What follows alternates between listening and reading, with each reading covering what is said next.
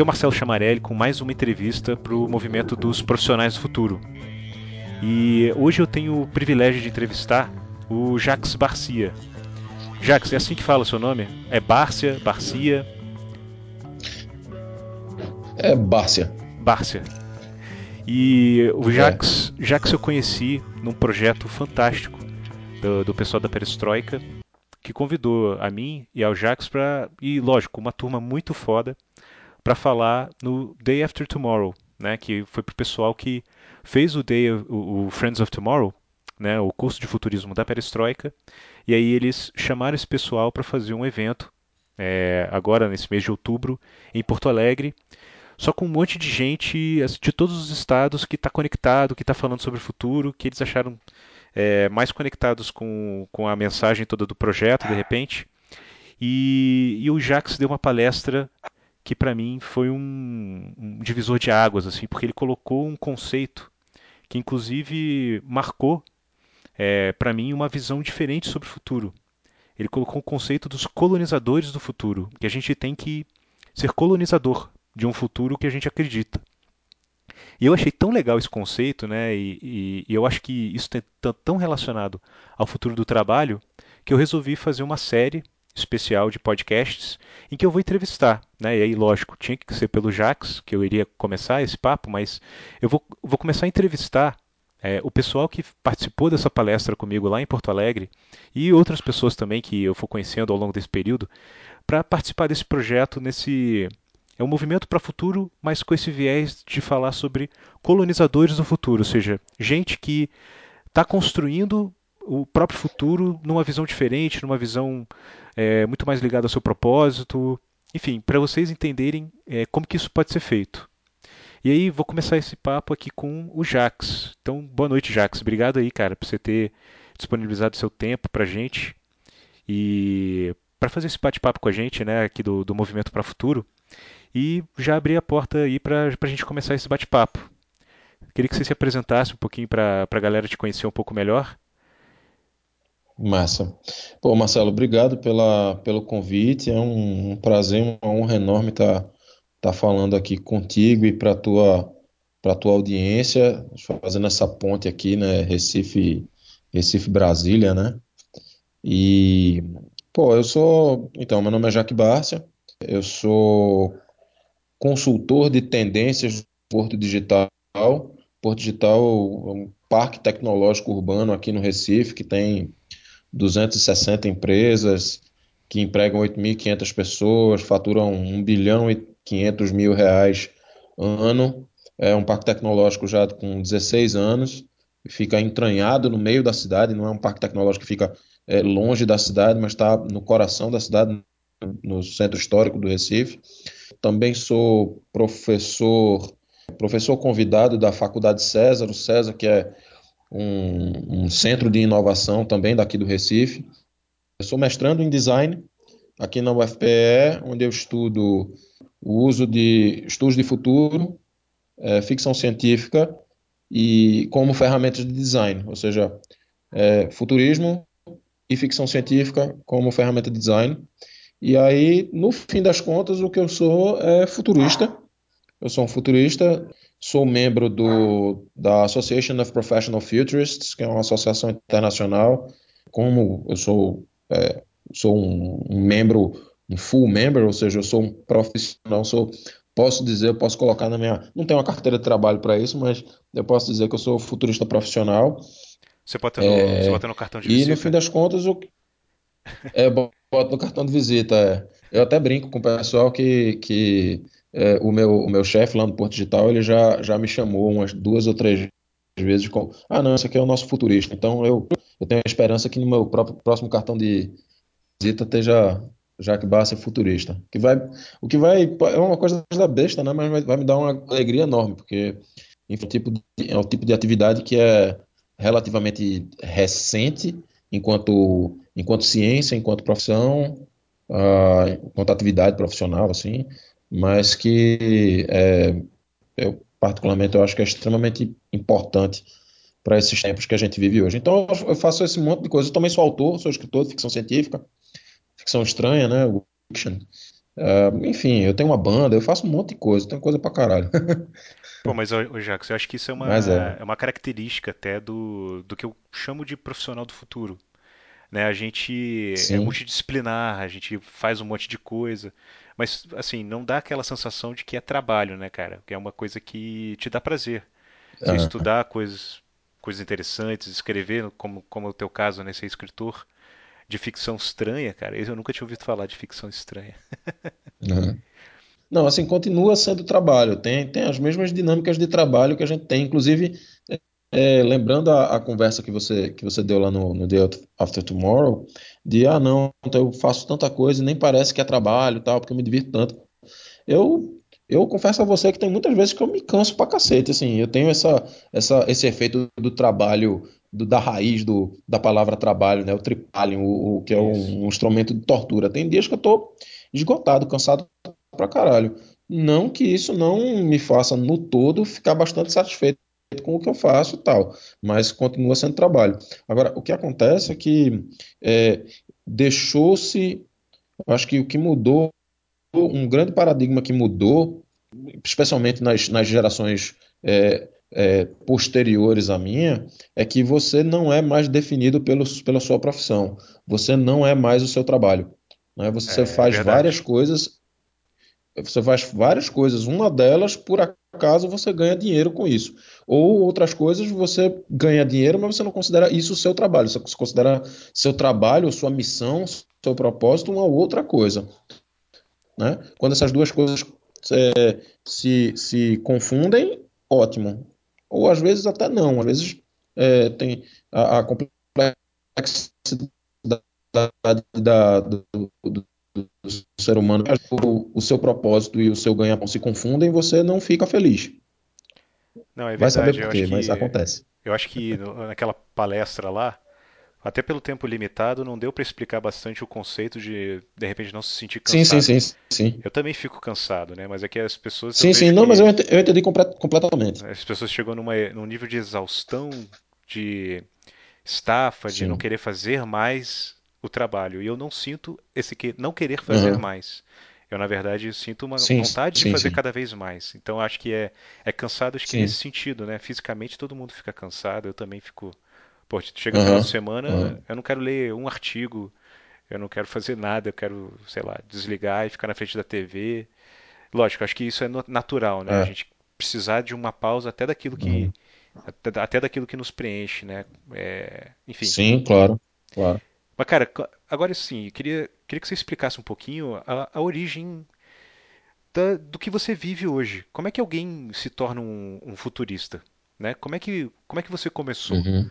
Como é que você virou essa figura, esse consultor do, do Porto Digital, que eu achei assim um, um projeto fantástico, né? Acho que o Porto Digital eh, deveria ter mais portos digitais pelo país e a- acho que falta aqui em Brasília um porto Uhum. digital na, na figura que tem aí eh, no Recife.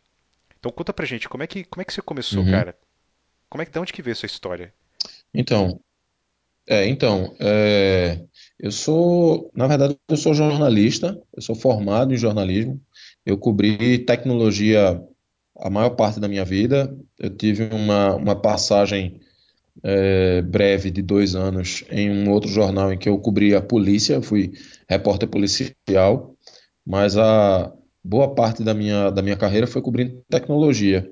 E em um dado momento é, existia uma quantidade enorme de, vai, todos os, os jornais daqui do Recife tinham é, cadernos voltados à tecnologia, é, tinha uma quantidade boa de, de é, tem uma cena, vamos dizer que tivesse uma cena de, de cobertura de tecnologia no, no, no Brasil todo, enquanto quando o jornalismo ainda ainda valia alguma coisa, o jornalismo enquanto não, não enquanto profissão, mas enquanto é, enquanto produto valia alguma coisa, tinha essa, essa figura do, do repórter é, especializado e tal, e tinha, tinha algumas, algumas, é, alguns veículos que tinham é, cobertura tecnológica. E aí eu cobri praticamente minha vida toda, assim, desde que eu fui estagiário até sair do, do jornal, do Jornal do Comércio, onde eu trabalhava, é, cobrindo tecnologia. É, e através disso eu tive contato com muita gente, me, me aprofundei um bocado, sempre curti tecnologia, minha vida toda, sempre curti, é, sempre curti ficção científica, desde, sei lá, velho, desde adolescentezinho, assim não desde a infância, mas desde o início da adolescência, eu sempre curti ficção científica, sempre gostei de escrever, e por causa disso tive contato com muita gente que pensava esse, esse, esse troço, né? pensava futuro. É, dando um exemplo, por, é, William Gibson, que é um cara, o, o autor de Neuromancer, é um, um, cara que tem uma mente é, privilegiada e um cara que pensa o futuro de uma forma muito, é, vamos dizer assim, muito sistêmica, muito, muito abrangente né? E aí quando eu saí do Sim, eu tinha colunas, eu cobria tecnologia, eu tinha coluna, uma coluna que eu falava de, de, de tecnologia, obviamente, sempre é, tentando endereçar o futuro, sempre me, me, me chamou a atenção que a cobertura tecnológica era muito ligada muito ao técnica. presente. Eu sempre muito técnica, tentava né? eu... é, dar uma, uma um, é, não só muito técnica, mas muito ligada ao que estava sendo estava acontecendo naquele momento. Não tinha um desdobramento do aquele what if, né? Aquele e se que eu até coloquei lá na, lá na palestra. O e se, quais são as consequências desse troço? Então isso sempre me chamou a atenção. E aí, é, em 2013, no final de 2013, eu acabei sendo convidado pelo Porto Digital para ir para para assumir uma, uma, uma unidade, um projeto que tinha lá, é, sobre é, inteligência competitiva, sobre visão estratégica e tal. E aí eu entrei e a partir daí eu comecei a sistematicamente estudar e tentar entender esses processos que eu já que eu já falava meio que empiricamente, né? Eu já, eu, eu alguns autores, eu conhecia algumas algumas, alguns termos do, do, do linguajar é, do, de, de estudos de futuro, conhecia alguns. Ah, ah, pô, assim, vamos dizer, um, eu conheci, eu sabia quem era uh, sabia verdade, é, certos processos de mudança, entendia ou já, já tinha conhecimento de várias das do que é, convencionou se chamar de tecnologias exponenciais, eu já, já era, já fazia parte do meu, do meu dia a dia, mas faltavam os porquês. E aí, a partir de 2013, quando eu, do fim de 2013, quando eu entrei no Porto Digital, eu disse, ok, já que eu estou assumindo esse, esse troço aqui e espera-se fazer uma, é, ter uma, um observatório tecnológico, qualquer coisa do tipo, vamos tentar entender como é que é esse negócio aqui. E aí eu comecei a estudar mais profundamente, tive contato com vários autores, vários teóricos dessa, dessa, dessa ciência, sim, comecei a entender que pô, esse negócio de, de olhar o futuro é uma ciência, estudos de futuro é uma ciência, é uma ciência recente, mas é, é uma ciência. E como aí tudo, comecei né? como tudo, né, a, a, mergulhar gente... nesse troço, cara. Comecei a. Como tudo, como tudo, né, Jax? A gente consegue é. a gente começa a entender, a gente começa a ver que tem um. Dá para tentar colocar um método né, nessa, nessa loucura toda, né? Que de repente o, o, o, leigo, sim, sim. O, o leigo olha de fora e fala, putz, só tem um monte de louco né, fazendo conjectura. Mas não é só um bando de louco fazendo conjectura. Lógico que é, então. tem, um, tem um monte, né? Mas, mas tem uma galera estudando a sério como é, sistematizar Sim, o existe... estudo de, de, tendências, né? Existe essa forma, assim. Sim. Né? Então, é, foi isso, foi, é isso, é isso que é, eu tô entendendo que você fez, né? Você fez essa ponte do, de ser um jornalista interessado e engajado para, de repente, começar a ser um pesquisador da área mesmo. Exatamente, exatamente. E aí tive contato com, com essa, essa ciência chamada estudos de futuro, que ela, enquanto ciência, se estabelece aí mesmo é, a partir dos anos 70, com a abertura de alguns de algumas é, de alguns cursos em algumas universidades pelo mundo e aí a partir daí cara cresceu exponencialmente assim essa a compreensão sobre é, como o mundo muda como a, a, como o futuro chega como as coisas mudam quais são as alternativas e como a gente se prepara para elas então, meio que, que surgiu por aí. E aí, é, em um dado momento, eu quis estruturar esse, é, esse, essa pesquisa, essa, essa, compreensão de forma mais, é, mais elaborada, mais estruturada ainda, e apesar de, de é, de viver falando sobre mudanças no, é, na educação, por exemplo, na desescolarização ou, ou des, des, é, desmaterialização da, da escola e do, do, do, do, estudar, eu inventei de entrar num mestrado em design, é, justamente para estruturar a minha, os meus estudos sobre estudos de futuro e tentar contribuir é, com alguma coisa para esse para esse campo do conhecimento, porque eu comecei a perceber que essas duas coisas, essas duas atividades têm muito têm uma relação muito muito grande, são basicamente elas são atividades projetuais é, em que você tenta identificar um sinal, um, um, sinal de mudança ou um problema e tenta é, configurar algum artefato em cima disso, seja esse artefato uma estratégia ou, sei lá, um smartphone ou qualquer outra coisa, entendeu? Então foi, foi por aí e depois desse tempo estamos aqui. Pô, muito doido, cara. Muito doido é, essa trilha, porque eu acho que se alguém te falasse lá na época que você era jornalista policial, que você ia virar um futurista, provavelmente não ia acreditar, né?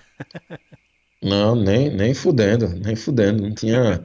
E até porque era um, era um negócio que na época eu estava curtindo muito, assim, sofria bastante, porque era é uma atividade muito puxada, é, é, é, psicologicamente te, te, exige muito, porque, enfim, eu via, eu via cadáver todo dia, literalmente, todo, todo tipo de gente morta que você puder imaginar eu já vi, é, de morte morrida ou morte matada. É, mas eu curtia, eu curtia pra caralho, porque é, um, é, é instigante, é, é, é, você contava histórias legais, legais no sentido de, de, de, de serem narrativas interessantes, narrativas de crime, narrativas de, de, de, de, grandes, de grandes sentimentos, assim, né? De, de grandes paixões ou grandes raivas e vinganças e mistério, enfim, é, e no fim das contas eu sou contador de história, né? Como eu falei lá na, na palestra, eu, meu, meu, negócio é, é, é, contar história. Então, muito legal, cara. Nem, nem fudendo eu achava que. Aliás, quando eu me tornei repórter policial, foi quando eu fui contratado por esse, por esse jornal, e aí tinham algumas editorias que queriam que eu, que eu, que eu fosse para ela, né? Um, tinha a editoria de tecnologia, queria que eu fosse para lá, e a editoria de de polícia. Aí perguntaram para mim, ó, a gente quer te contratar, mas tem essas duas editorias que, que querem você. Tu quer qual? Eu disse, pô, eu quero polícia. É e aí eu fui. Você escolheu de cara a polícia, depois é que você foi é, voltar para tecnologia. De cara. Eu nem eu nem pestanejei assim. Eu já tinha eu já tinha coberto tecnologia há bastante tempo e eu queria uma nova experiência assim, eu queria é, eu queria aquele troço. E aí foi foi, foi foda assim, foi bem bem do caralho, não me arrependo em absoluto. E aí, é depois, porque, depois de que eu saí desse, desse período. De repente foi nesse período que você até de repente desenvolveu a habilidade de contar essas histórias do futuro, porque você viveu muita história diferente, né? Então, de repente, fazer essa conexão ah, com policial e tal. Ah, não, é. Ver o, ver o conflito, é. né? Ver a Inclusive, desgraça humana, ver a, a, é. o conflito humano em, em vários, vários cenários é. diferentes, aí de repente enriqueceu tua habilidade de, de contar as histórias do futuro, né? É, e, e, e tem um negócio que eu guardo é, dessa época que não era consciente, mas que agora é, é, muito, muito consciente, que é entender que o futuro ele, ele acontece de forma desincronizada. Né? O futuro ele é, tem um, o lugar dentro de uma cidade que o futuro já está muito presente, esse futuro que a gente está conversando, né, que a gente gosta de, de, conversar sobre, de hiperconectividade, de, é, de, de, de, esse, essa, é, é esse saber tecnocientífico bastante avançado, é, tem lugares em cada cidade que isso está muito presente, que o cara tem uma conexão de 50 megabits por segundo, é, não compra disco há 10 anos, só usa streaming, é, usa até, joga via online, ou tem um óculos de realidade virtual, mas do lado da, da, da, casa dele, do lado da casa, do lado desse, desse bolsão de futuro, tem uma galera que está vivendo numa favela e que tem um filho com microcefalia porque a mãe teve zika, entendeu? Então essa, essas, essas diferenças extremas entre é, é, você tem um bolsão futuro e do outro lado você tem um bolsão de passado muito é aquela, grande. É aquela frase, né, que o, então entender futuro, que essa o futuro não está bem distribuído ainda, né? Exatamente, foi, foi o- uma frase do William Gibson, né? O É. futuro ele já está aqui, ele só não está bem distribuído, E né? cara, deixa eu, deixa eu, pra gente voltar é E, e- pro papo do- de como que você está vivendo hoje, é, eu acho que é interessante hum, entender é, como é que é a tua rotina de trabalho, porque quando a gente fala em futuro do trabalho e principalmente com um futurista, é, normalmente as pessoas falam, pô, trabalho, trabalho está muito ligado ao que você faz todo dia, né? A sua rotina. Então, é, uhum, trabalho de escritório é uhum, muito ligado a isso. Você tem lá a sua rotina, o trabalho de vendas, né? A pessoa vai na lojinha, tem que vender, tem uhum, que abrir, tem que fechar, tem que produzir. Enfim, o que que, como é que é a rotina de um futurista? é. Cara, é, primeiro que a gente não tem, a gente não tem exatamente uma rotina no sentido de ter uma, uma rota definida. Não tem uma coisa que a gente sempre fa- faz igual. Ah, ok, tem alguns procedimentos que, que a gente faz, mas que se confundem a, a simplesmente um cotidiano de qualquer pessoa. É, porque quem trabalha com, com futuro, com estudos de futuro, nesse sentido que, que, que eu faço, né?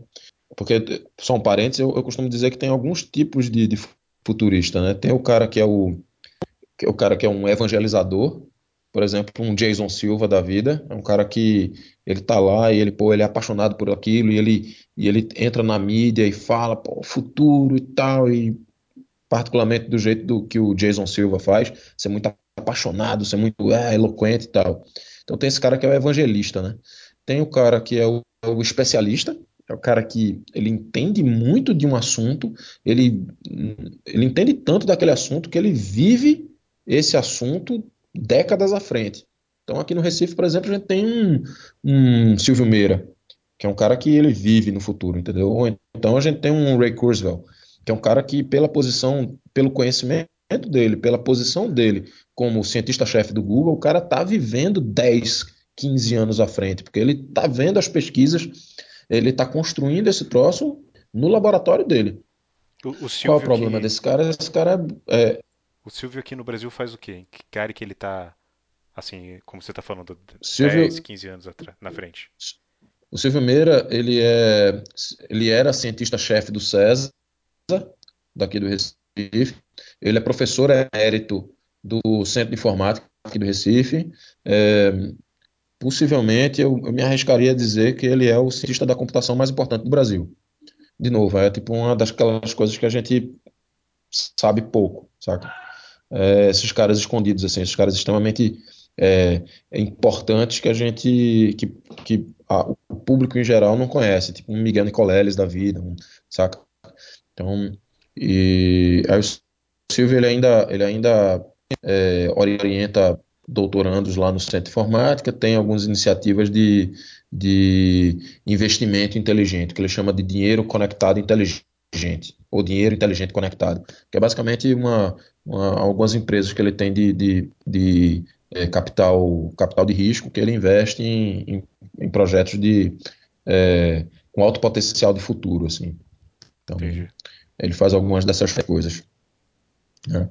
Então, esse cara, ele, pela, pela, pela própria natureza do trabalho dele, ele está vivendo o futuro. Né? Ele é um cara que está na fronteira assim, de ciência da computação, é, é, biotecnologia, ele tem algumas, algumas iniciativas nesse, nesse sentido. E tem um terceiro cara que é o cientista, que é um cara que é, não é nem especialista, ok, ele pode ser especialista em uma área específica ou qualquer coisa do tipo, mas ele é um cara muito mais generalista, é um cara que tenta entender processos de mudança e tenta ajudar outros atores a entenderem esse processo de mudança e definirem estratégias para lidar com essa mudança. Esse cara sou eu. Entendi, cara. É, então, essa, Esse é essa é o, basicamente meu, meu papel do Porto Digital. esse é o papel do, É, do meu papel do né? Porto Digital é, Consultor de tendências, isso. É, agora ficou mais é claro o do teu. consultor, exatamente. Exatamente. Ou Exato. seja, se eu, Então, meu eu, trabalho é. eu tenho, eu tenho aqui um projeto em Brasília de baseado em, TI em BI, né, que é Business Intelligence, ou seja, é, estando no Porto Uhum. Digital, a gente conversaria provavelmente sobre tendências de futuro para esse mercado e aí você orientaria em quais são essas tendências, o que que o mercado está apontando, para onde que ele está indo isso. Exatamente para eu poder construir a estratégia da minha empresa antecipando essas movimentações de mercado. É, na verdade, o que eu faria com você é mais ou menos, mas o que eu faria com você, primeiro, não olharia para tendência. Eu não, apesar do meu, meu cargo social ser consultor de tendências, eu, eu não olho para tendência, porque tendência é passado. Tendência é uma série histórica. Tendência é a repetição de um padrão que já vem há algum tempo e que por essa, esse padrão vir há algum tempo, a gente acha que ele vai ecoar ainda por mais algum tempo, um ano, dois anos. Tendência é isso.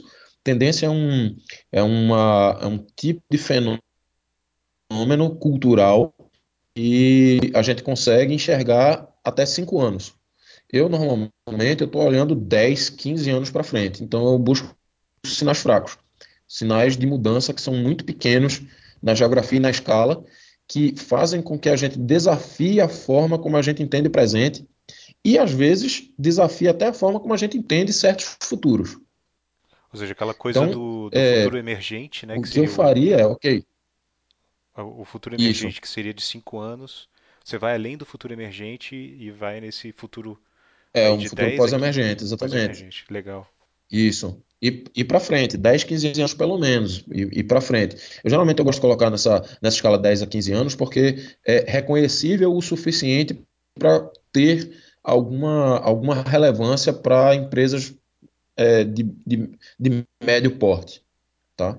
É, então, o que eu faço, por exemplo, é, é entra uma startup nova dentro do Porto Digital e ela tem um projeto X, ela tem uma, ela tem uma, uma ideia de negócio X, e aí é, muitas vezes eu entro e chego ok, você tem essa ideia, vamos ver se essa ideia faz sentido num horizonte maior, no horizonte de 10, 15 anos. Porque muitas vezes acontece de uma, de uma empresa é, propor uma solução para um problema que ou não vai existir mais, ou não é relevante, né? ou a, a, forma como ela propôs esse, essa solução já foi feita ou está sendo feita de forma melhor, automatizada, ou por uma outra tecnologia emergente, alguma coisa que, ok, te tirou do mercado, porque você está pensando no agora. Você, tá, você olhou para trás, viu o benchmark, você olhou para o lado e viu a tua concorrência e tentou atacar o agora. Que, e aí, é, irado, dentro, da, dentro horizonte maior, você está você, tá fora.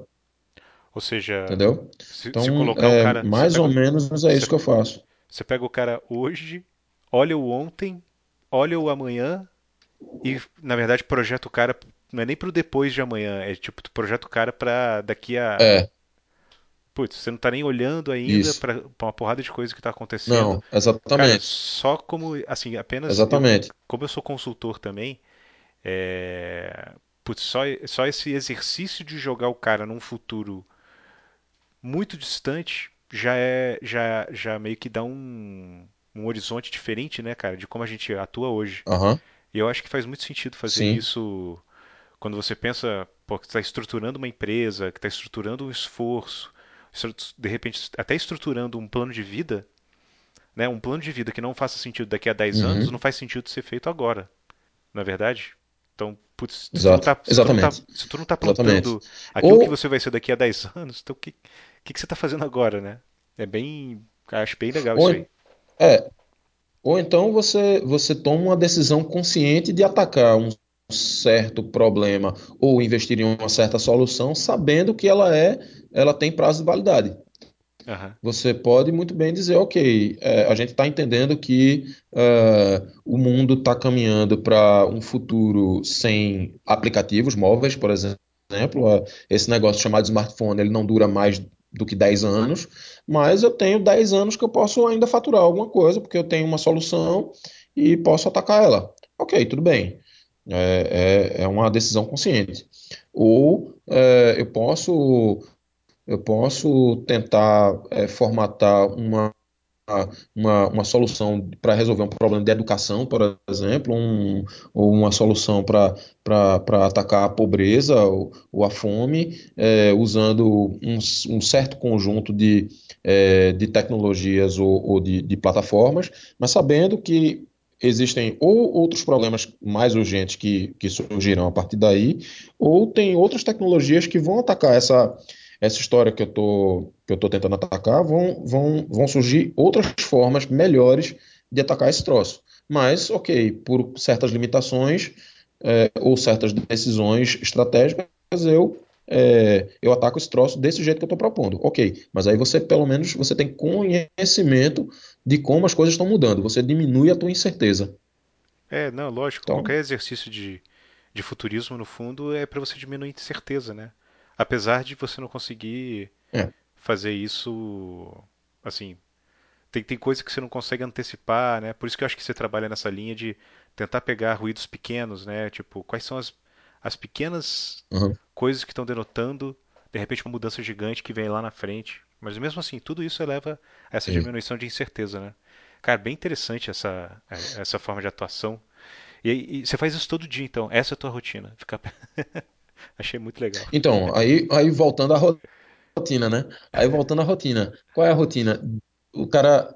Porque o foda é que quando você está nesse, nesse processo de observar é, mudança, você entra numa, num, num troço de você é, de você ter atenção total, né? A gente trabalha é, é, nesse, nesse, tipo- nesse, nessa área, a gente usa esse conceito de, de atenção total. Tudo pode ser um sinal. Qualquer coisa pode ser um sinal. E, e como sinais fracos de certo de uma certa área, elas podem aparecer em uma área totalmente diferente, então a gente tem que estar atento a todo momento. Uh, eu posso eu posso ter um sinal fraco de tecnologia é, vendo uma partida de futebol, É mesmo, cara. Não, entendeu? agora, Eu agora tu vai ter que posso dar ter um, um sinal. dar um exemplo aí de algum projeto que vocês, que vocês captaram um, um, um sinal desse assim, que eu acho que vai ficar bem mais, mais legal da gente entender esse tipo de exemplo. Ah, Tem algum que você eu, pode, lógico, se deixa eu ver. abrir por conta de confidencialidade, Deixa eu bem. ver. Não, abrir, abrir eu posso, eu só tenho que ver se eu consigo me lembrar de algum que seja um, bom exemplo. Ahn, eu estava conversando hoje com, com o pessoal fazendo um exercício, eu estava dando aula hoje de tarde, né? E aí a gente estava conversando é, justamente sobre, sobre esse tema, e aí um cara veio, deixa eu ver, eu vou tentar me lembrar da conversa que eu tive com ele. Que aí eu estava fazendo um exercício para eles, para eles é, é, levantarem sinais fracos e tal. E aí o cara tava dizendo que, putz, eu não vou conseguir me lembrar, cara. Caramba, tá na ponta da língua aqui, mas eu não vou conseguir me lembrar. É, pô, fugiu, fugiu. Vou ficar devendo essa. Se eu, se eu lembrar já já, olha, eu, eu, eu acho eu, que eu interrompo e, eu acho que eu e, e tenho lembro. um, não, tem problema. Se você lembrar, pode me interromper. Eu tive, eu, eu acho que eu peguei um sinal fraco. Você, você colocando essa questão me fez perceber. O último podcast que eu lancei foi uma entrevista que eu fiz junto com o Caio lá, que também fez a palestra com a Uhum, gente lá no, no Day After Tomorrow, né? A gente entrevistou uhum, aqueles meninos lá da, da FAX, né? Da Future Explorers aí. Acho que eles são uhum, de, de sim, Fortaleza, né? sim. E, cara, olha, olha uma. Vê se, vê se eu tô certo na minha análise do, do disso, que, vo- de- disso que você fica capturando. Ele falou que eles, eles falaram que no- na entrevista que eles colocaram uma, uma série de meninos de uma escola para fazer um para fazer vários exercícios de futurismo, tentando resolver os problemas da os, os maiores problemas da humanidade que são os elencados lá pela ONU, né? Então, como resolver o problema da saúde, como resolver o problema Uhum, da água, enfim, tem uma porrada de são os 12 problemas lá que são elencados pela pela ONU.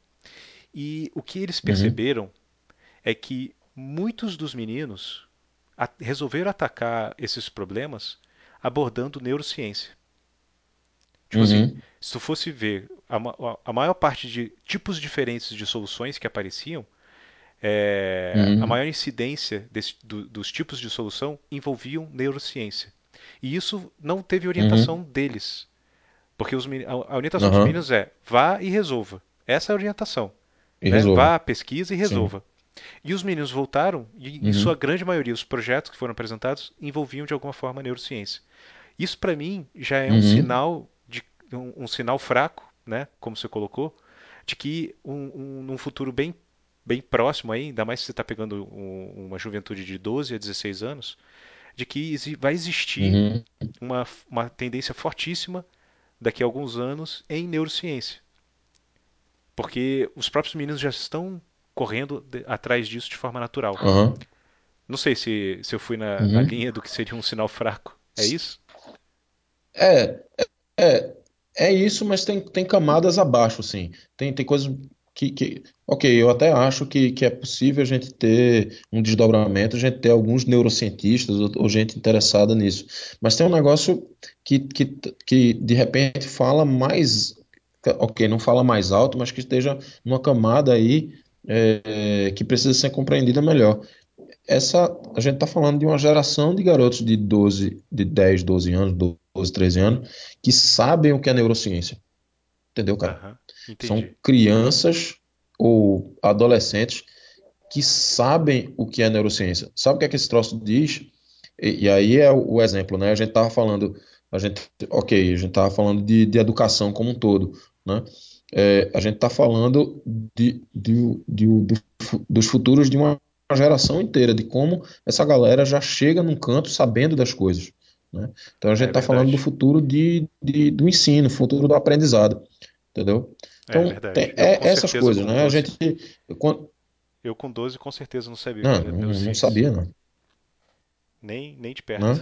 Pois é, essa, esse pessoal já. Esse pessoal já entende o que é neurociência, né? Então, é, quando, quando eu disse que você pode localizar um, um sinal fraco é, de uma área em uma outra área, é justamente isso. Quando você começa a observar as camadas abaixo do, do que você está observando, você fazer aquele exercício do so what, né? E daí? Aí você começa, você começa a, a identificar, né? Por exemplo, quando, sei lá, você vai numa uma, uma revista de turismo e você vê uma, uma, uma promoção para uma área X, uh, sei lá, uma promoção de viagem para Serra Talhada, aqui no, no interior de Pernambuco. Né? Você não está falando de turismo exatamente, você está falando do futuro daquela cidade. Né? Você está dizendo que é ok, quer dizer que agora aquela, aquela cidade ela apareceu aqui como um, um, um destino, então tem alguma modificação na matriz econômica dessa galera aqui. A gente está falando de emprego, né?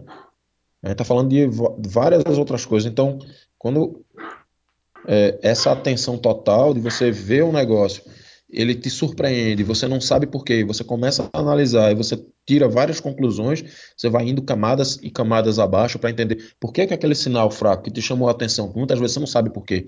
Aí você começa a tentar entender por que, que ele é um sinal fraco, por que, que ele é relevante. Essa, esse exercício é que é o, o, o foda da história. E aí eu fico a todo momento ligado nessa, nessa, nessa, nessa observação. Às vezes são pessoas que estão passando na rua e você olha o comportamento delas e, e tem um negócio distoante e você opa, peraí, como é que é isso aqui? É, né? É, tem, às vezes é uma roupa, às vezes é um, um, uma conversa, às vezes é um, um exemplo de, de, de, de, de, uma, de, uma, de um acontecimento, às vezes é, sabe, é, é é, é uma notícia que você vê no Fantástico e não necessariamente o sinal fraco é aquela notícia, mas tem algum elemento ali embaixo, algum, alguma, algum elemento na conversa, na entrevista que você diz, opa, isso aqui é, isso aqui desafia a forma como eu entendo o, o presente e o meu futuro. Então, Ô, Jax, eu acho que é, só para concluir, isso... é, ah, basicamente rotina. Então, rotina é de observação total e completa, né? Então, de manhã eu leio notícias, ou procuro, faço um scanning, né? De, faço uma observação geral no que é que tem, no que é que está saindo de, de, de, informação nos vários fóruns e, e, notícias e tal. E aí depois processa isso, armazena e aí continua o processo. Entendi. Cara, eu acho que esse, esse negócio que você falou, ele está ele tá muito conectado com uma das habilidades que eu, que eu falo que é uma das habilidades do futuro, num profissional do futuro, que é, assim, você pode chamar de visão holística, eu brinco, né, falando que é a visão Thundercat, né, que é a visão além do alcance. Uhum. É, mas eu acho que você ressignificou esse, esse negócio quando você fala dessa percepção aumentada sobre as coisas, né? É mais do que visão holística. Uhum. É mais uhum. do que enxergar. Porque assim, quando você fala em visão sistêmica, parece que aquilo faz parte do sistema e que não está enxergando nem o sistema. A visão sistêmica ela tem uma limitação. Sim. E você está indo além da visão sistêmica. Uhum. Você está vendo o que não está nem dentro uhum. do sistema muitas vezes, né? Pô, então, pô, achei, achei muito legal isso, cara, porque porque de repente é. o que vai te o que vai mudar radicalmente, de repente, um sistema, né, como a gente pensa, é exatamente esses sinais fracos que estão vindo que tu não está nem percebendo, né? Que foi o que aconteceu. Sim. Vamos pegar os casos não, clássicos e... aí, uh, Airbnb com a rede hoteleira. Uhum. Né, os caras não estavam nem ligados uhum. em perceber que um aplicativo poderia mudar radicalmente a hotelaria. Por quê? Porque isso era um sinal fraco e de repente os melhores caras de visão do sistema de hotelaria, né, os caras tinham toda a percepção do sistema de hotelaria. Mas eles não estavam uhum, ligados uhum, nesse sinal fraco uhum. que poderia vir de fora e hackear tudo. Então, e... cara, mas mas você sabe que mas você sabe que a é, des é, é, como é que eu vou disownership, né?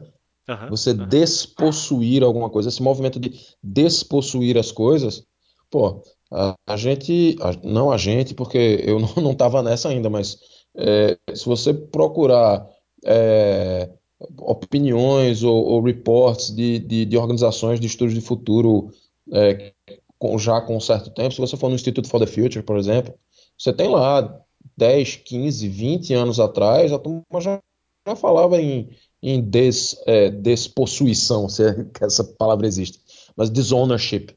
Né? Uhum. É, a turma já falava disso. É, é mesmo, é, cara. São, são, são, coisas que começam, né? São coisas que começam muito pontualmente, que elas vão ganhando maturação. Quando, quando elas chegam, é, elas chegam de forma avassaladora. Né? Então, quando a gente está falando, tá falando hoje de, é, de economia compartilhada, que eu particularmente detesto esse termo, porque Airbnb e, e, e Uber, etc., não, não, tem nada de economia compartilhada. Você não está compartilhando, você está monetizando um ativo que está que tá parado. É, economia compartilhada é outra história. Eu né? acho que, economia acho que esses, compartilhada é outra história. É, esses exemplos aí são de economia do ócio, né? Coisas que estavam é, ociosas, exatamente. você está explorando de forma melhor. É otimização de recursos, na verdade. Isso, mas isso. Mas aí a gente, quando a gente começa a falar de verdade de economia compartilhada, de você não, você não só não possuir, como você é, é, compartilhar um recurso e não necessariamente e, e, muitas vezes não é que nem, nem necessariamente, mas muitas vezes você não ganhar nada em cima disso Aí a gente começa a conversar, a gente começa a, a, a, a falar de um troço que está começando agora, mas que de repente, daqui a 20, 30 anos, vai fazer com que a gente é, modifique completamente a forma como a gente entende a economia. Ah, é verdade. Por exemplo. Entendeu? É verdade, Jax. Não, então, é, é, a gente começa não só a, sobre é, a mudança, mudança na matriz é, é, é, é, econômica, mas a gente começa a falar também de mudar o trabalho, da necessidade de trabalho, emprego ou qualquer coisa do tipo. Né? Um mundo que é muito alienígena ao que a gente, ao, que a gente tem hoje. Né? Não, pois é, eu, eu acredito muito nisso, Jax. E, e até queria, para a gente concluir o podcast, que já está com quase 50 minutos. Eu sei que não parece, mas passa rápido, né, cara? É, o que, que como é que você enxerga o, o, cenário atual é, de trabalho no Brasil, né, com essas legislações novas, essas coisas todas que estão acontecendo, e, e qual que é o futuro do trabalho? Como que você enxerga o futuro do trabalho? Para gente, a gente concluir esse papo e, e dar início a esse primeiro projeto aí de colonizadores do futuro. O que que você, ah. qual, que, qual que seria um futuro interessante para você colonizar? O que, que você ia gostar de colonizar okay. nesse sentido aí? Tá. Só para só deixar bem claro, quando a gente fala de futuro, a gente nunca fala no, no singular. Né? Não é o futuro, são os futuros. Legal, porque legal. são várias possibilidades. O futuro ele está futuro, o futuro ele tá aberto é, e dentro dessas possibilidades a gente pode escolher uma ou algumas para atacar elas. Né? Eu acho que tem, tem alguma coisa do, do, desses futuros do trabalho que são bastante críticas, é, são, são muito importantes da gente estar tá discutindo e tentando solucionar agora. Né? Se a gente está falando de, é, de automação, por exemplo, é, e a gente, esse ano, a gente teve é, uma, uma, um, buzz muito grande, né, falando sobre, sobre é, a, a, substituição de trabalho por, por máquinas e tal, que é algo que sempre aconteceu, né, desde a, é, particularmente desde a da Revolução Industrial, mas é, o negócio é que antes é, substituía-se o trabalho braçal por máquina, mas agora está começando a se substituir trabalho intelectual também. E aí me parece que, que as, as pessoas que normalmente não estavam preocupadas com isso começaram a ficar bastante preocupadas. Né? Mas de, é, de um lado a gente tem é, esse, esse, essa, essa nova essa, esse novo entendimento sobre, sobre, é, sobre possuir coisas, sobre comprar, sobre usufruir e, e sobre ter, que fazem com que a gente comece a questionar a forma como é, a gente é, processa a economia hoje. Né? Então tem uma carga cultural aí de modificação de, de, de, de, desses valores estarem sendo modificados, que não necessariamente a gente vai querer ter, né? A gente, e, e não necessariamente a gente vai querer também somente usar. Tem alguma outra coisa que está surgindo aí, por exemplo, experiências é, que podem ser capitalizadas também. A gente, já tem gente falando em, em economia da identidade, por exemplo, é, mas tem, tem, tem as coisas físicas não necessariamente elas vão ser comercializadas, é, nem a coisa física em si, nem muito menos a coisa digital. Em vez disso ser compartilhado, ser, ser produzido de forma colaborativa. Então, isso faz com que ok, se eu estou modificando a forma como consumo, como eu compro, como eu acumulo e tal, isso faz com que eu modifique também a forma como eu queira trabalhar e para que eu queira trabalhar, para que eu quero trabalhar. Né? Tem uma, então tem esse, esse, esse aspecto cultural que, que é importante. Por outro lado, tem um aspecto tecnológico é, da modificação, por exemplo, da, da forma como as coisas são fabricadas. Uh, se você tem é, fabricação digital de forma é, ubíqua, né? se você tem ela bastante distribuída, você começa a, a, a poder fabricar mais coisas ou entregar mais coisas com menor custo. É a história do, do Jeremy Rifkin, né, do, do custo marginal zero, que apesar de eu ter várias críticas a isso, mas tem, tem, tem várias coisas que tem, tem sentido aí. Um aspecto tecnológico também, a coisa da automação do, automação do trabalho. Se eu tenho certos trabalhos que são repetitivos e eles podem ser automatizados, é meio que. Um, às vezes é, é, é, óbvio porque vai, se, é, vai ser mais econômico automatizar esse trabalho, e por outro lado é mais humano automatizar esse trabalho, como por exemplo tele, atendimento e telemarketing, que é uma, uma atividade absolutamente é, desumana. Né? Se você já entrou num telemarketing, você é, é uma, uma, sei lá, um curral de, de, de, de, seres humanos. Não tem uma janela no lugar. Então, é, Não, eu mas ao mesmo muito, tempo. Eu concordo muito com você, Jax, que as pessoas ficam preocupadas com essa questão de que a automação vai tirar os empregos das pessoas. Mas eu, eu acho que não. Na verdade, a gente vai ter mais espaço para as pessoas realmente terem trabalhos que são mais conectados com a nossa humanidade, né? A gente hoje faz muito trabalho Isso. de máquina e amanhã Ma a gente vai ter as máquinas é. no seu devido lugar. Consequentemente, os humanos também ocuparão o seu devido lugar, né? Ou seja, mas isso no longo a... prazo. Isso, claro, no longo prazo vai, vai dar vai dar um monte de confusão até chegar lá.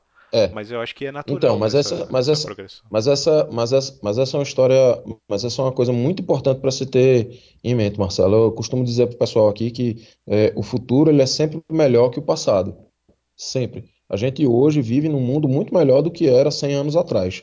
Isso é indiscutível. Com todas as porcarias que a gente tem hoje, com todas as é, com todas as, as, as, permanências de preconceitos e etc., e injustiças e tal, a gente vive num mundo hoje que é muito melhor do que era 100 anos atrás.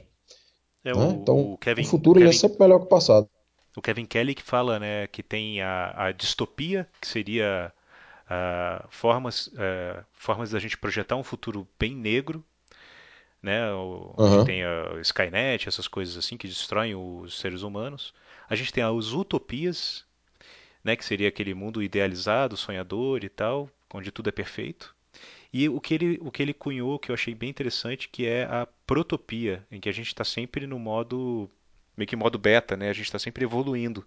E a gente tem que se perceber num, numa constante evolução. Então não é nem, não é nem, porque assim, a distopia e a utopia parece que são dois, duas finalidades, né? E a gente não, na verdade, Aham. o, o ser humano não, não finaliza, né? A gente está sempre continuando e a gente está É. sempre evoluindo. Eu achei bem interessante Então, minha, minha, minha, minha ideia ressoa bastante com essa, com esse conceito do, do, do Kevin Kelly, só que é, eu sempre digo para o pessoal que, ok, o futuro é sempre melhor que o passado, mas o presente, o presente ele é sempre uma bosta, entendeu? O presente ele é sempre uma merda, porque a, a gente vive, a, a gente não... É, mas é sério, né? A gente É, vive num mundo, o mundo presente ele é sempre uma distopia, porque a gente sempre tem desafios, a gente sempre tem problemas. Então, se a gente olhar no longo prazo, é, a gente pode até acabar daqui a 100, 200 anos vivendo num mundo de Star Trek, né?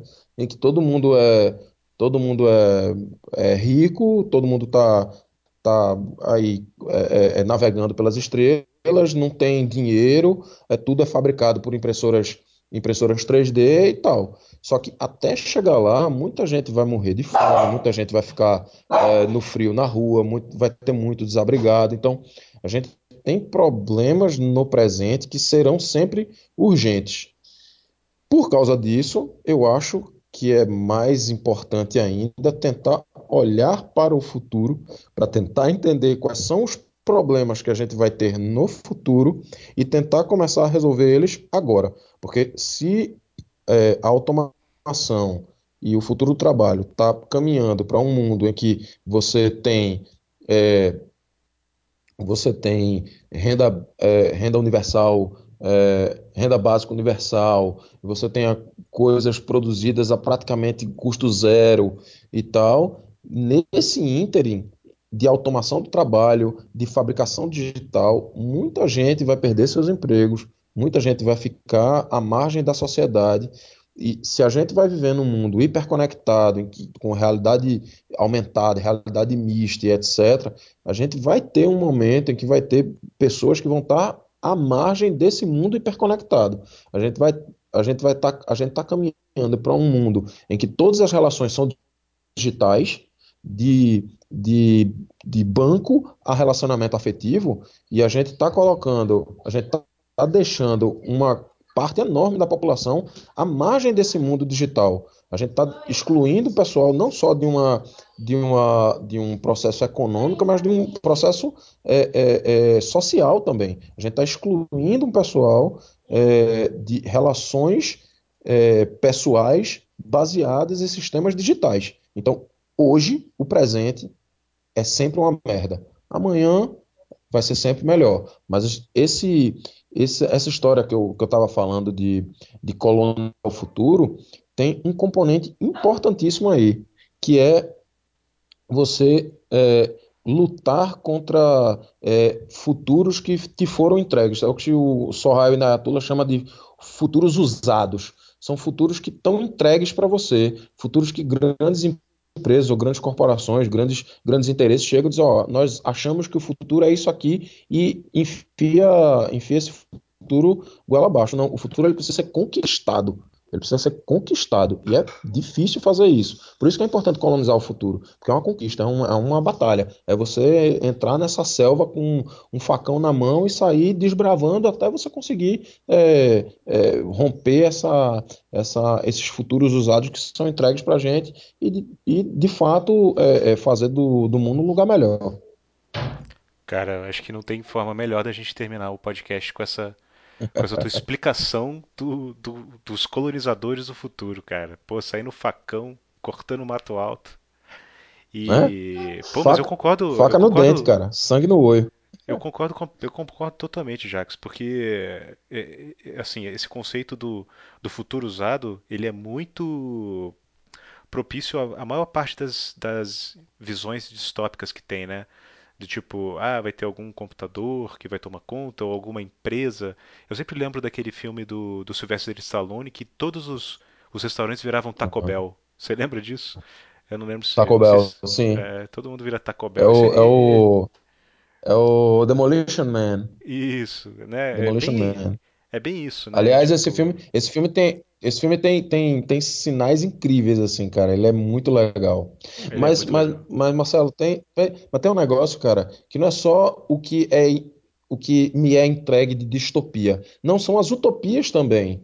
As utopias que me são entregues. É, porque, veja, eu não acredito mesmo que é, o, o Sergey Brin ou os malucos lá dentro do Google tal, eles, eles têm um plano maléfico de, de, de dominar o mundo. Eu acho que eles estão, eles têm uma, no fundo, no acho. fundo, eles têm uma intenção muito boa, É, mas é, vibe, vibe boa, né? ninguém, ninguém me perguntou se o, o futuro que eu quero é esse que eles estão estão entregando, entendeu? É, não é só, é, não é porque o, o como é o, o Elon Musk é, ele está querendo ele tá querendo ir para Marte que, que esse é um futuro que eu acho interessante. Não necessariamente. Tem coisas muito muito mais importantes para fazer aqui na Terra do que ir para Marte, entendeu? Então assim é, é, são essas visões de, de, de futuro é, que são entregues por grandes corporações, pelos Facebooks e, e, e Googles da vida, ou Microsofts da vida, que me dizem que,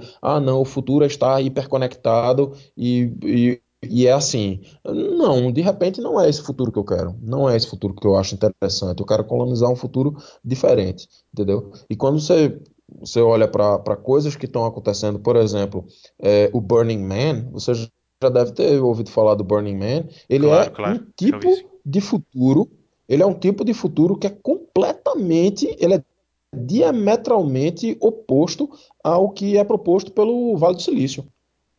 É E é. completamente diferente. E aquilo é futuro? É futuro. É futuro. Aquilo é, é, é, é neotribalismo, é nomadismo, é um monte de coisa que, que são coisas novas, emergentes, que, que bebem em fontes antigas, mas que tão, se, se potencializaram por, por ferramentas digitais, mas que é, propõem é, um futuro, colonizam um futuro totalmente diferente do que está sendo entregue.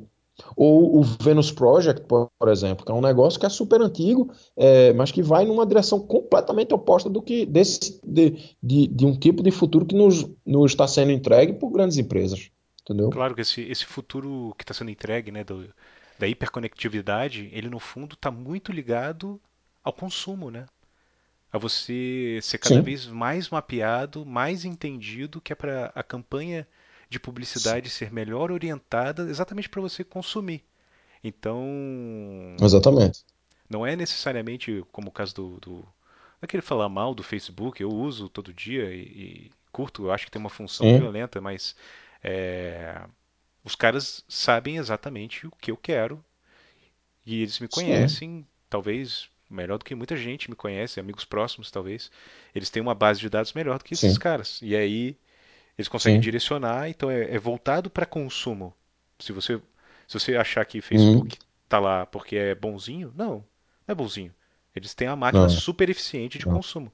Por isso que eles são uma das maiores empresas do mundo, assim como o Google, a maior É, empresa de gerar consumo do planeta né? Ele sabe sim. exatamente a propaganda que ele vai te mostrar, quando que ele vai te mostrar, por que que ele vai te mostrar e esses futuros diferentes, né? Que, putz, eu ia terminar o podcast não deu. É, enfim, o papo tá bom. É, foda-se, é, é meu, então eu acabo quando eu quero. Isso que você tá falando de neotribalismo, de, pô, Burning Man, né? Essa, essa questão que a gente estava até falando um pouco antes do, da economia compartilhada verdadeira, né? Em que você compartilha sem Uhum. necessariamente estar conectado a, a, a vender alguma coisa, né? É, aqui em Brasília tem um exemplo disso, que é uma comunidade até no Facebook, olha, interessante, que se chama Boomerang. Que, cara, é uma comunidade de Uhum. troca. É, é literalmente troca. Uhum. O cara fala, alguém joga lá, ah, Uhum. eu preciso, por exemplo, é, uma- um, um- um amigo meu jogou lá que precisava de um, de um tabuleiro de xadrez. Eu tinha em casa, falei, Uhum. cara, passa aqui e pega. Ele jogou lá para a comunidade, um monte de gente Massa. também ofereceu. Esse final de semana eu vi uma, uma menina, porque ia ter um show de rock aqui em Brasília, E essa menina morava longe. Ela não queria sair do trabalho, ir até em casa para tomar banho, trocar de roupa e Aham. voltar para a cidade para poder ir no show. Aí ela falou: Gente, eu quero tomar banho na casa de alguém para poder ir no show no bairro tal, que fica perto do show. Se alguém quiser, Aham. se alguém quiser me deixar entrar na sua casa, eu pago o lanche. Olha que, olha que doido, cara. E choveu de gente falando: Demorou. É Vem tomar isso. banho aqui em casa, não sei o quê, Sim, claro, tal, irado, eu quero pizza, entendeu? sim, Então assim, sim. pô, a menina é. pou- poupou Não, uma então. ida É, distante, de repente um trânsito maluco, tomou banho, conheceu gente nova e, e- isso pra mim está muito mais conectado a, a propósitos, a futuros que eu acho interessante. E aí concordo com a tua visão uhum, de que, pô, a gente tem que questionar todos os futuros. Por mais que esses caras é, tenham, né, como você falou, Sergey Brin, pô, tenho certeza que o cara super vibe boa, quer fazer uma- um futuro interessantíssimo, com uma porrada de coisa, mas ele tá conectado numa parada de consumo que, exato, que não faz muito exato, sentido mais, né? exato.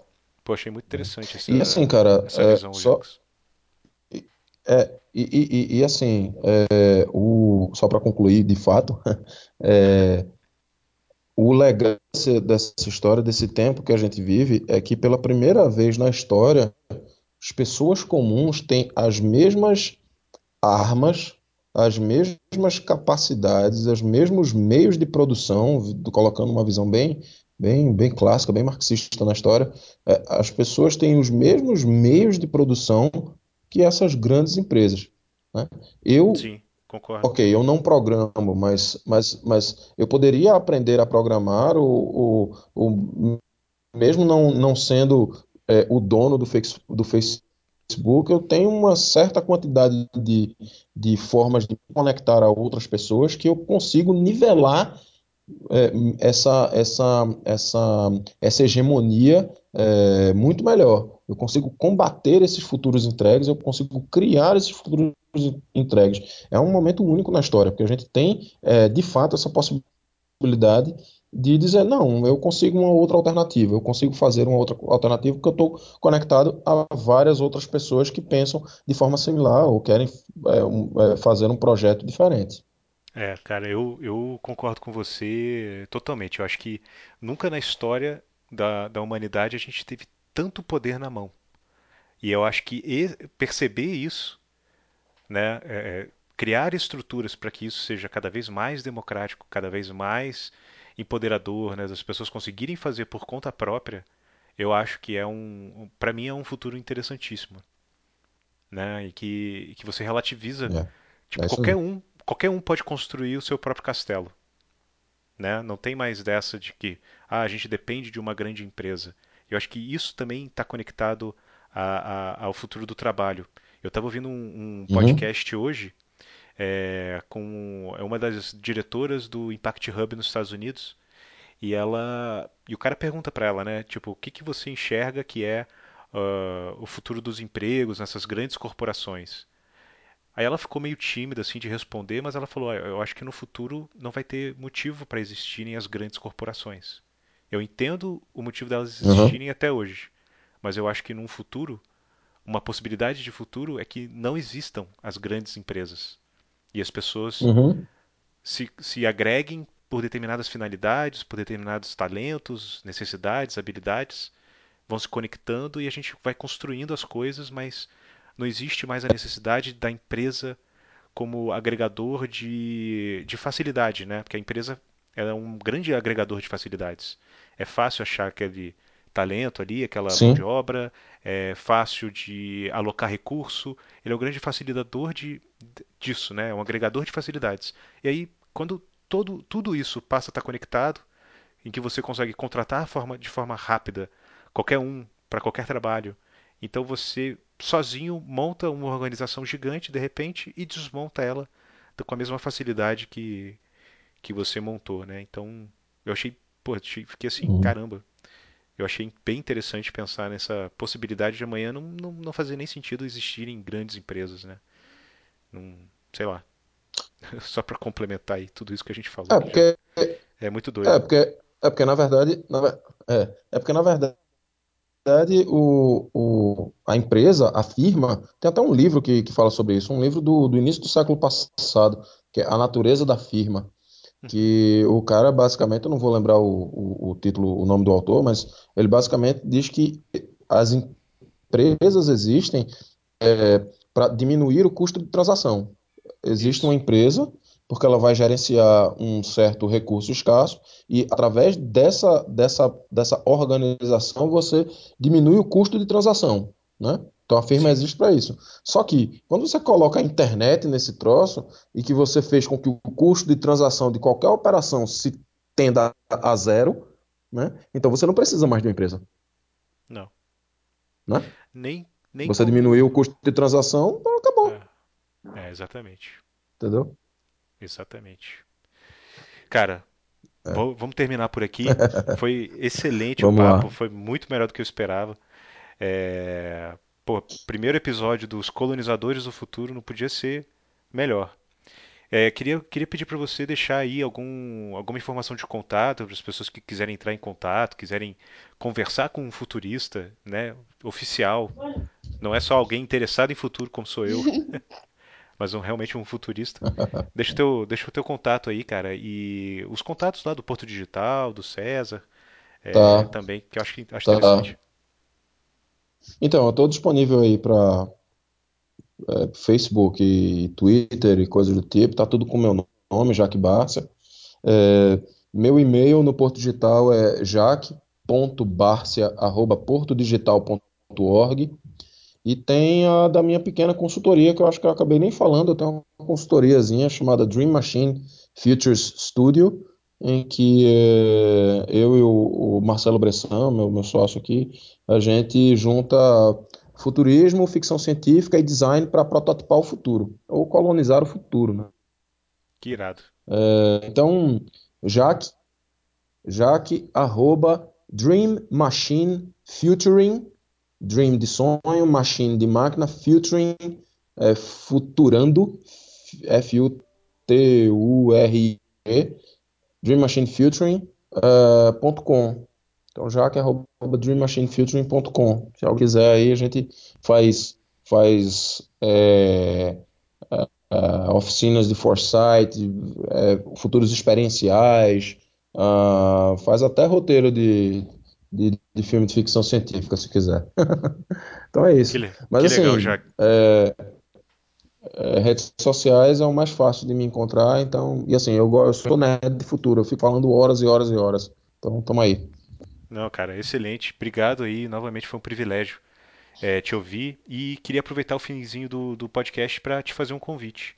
Eu tô querendo fazer um evento aqui em Brasília para falar sobre o futuro do trabalho. E, putz, seria um privilégio ter você aqui para provocar, né? Acho que um dos benefícios demorou.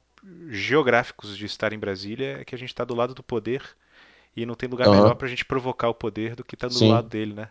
Que aí, tá- estando do lado a gente cutuca. sim, Então, e aí eu acho que tem tanta demorou. coisa Fala aí aí. quando for que a gente se programa. Pô, legal, cara. Bom poder contar com você para esses dois projetos, demorou. o Colonizadores e agora Vamos essa lá. palestra. Beleza? Bom demais, Tranquilo, Jax. tranquilo, Obrigado, cara. viu, cara? Velho, muito obrigado, viu? Valeu. Um grande abraço. Tchau, tchau.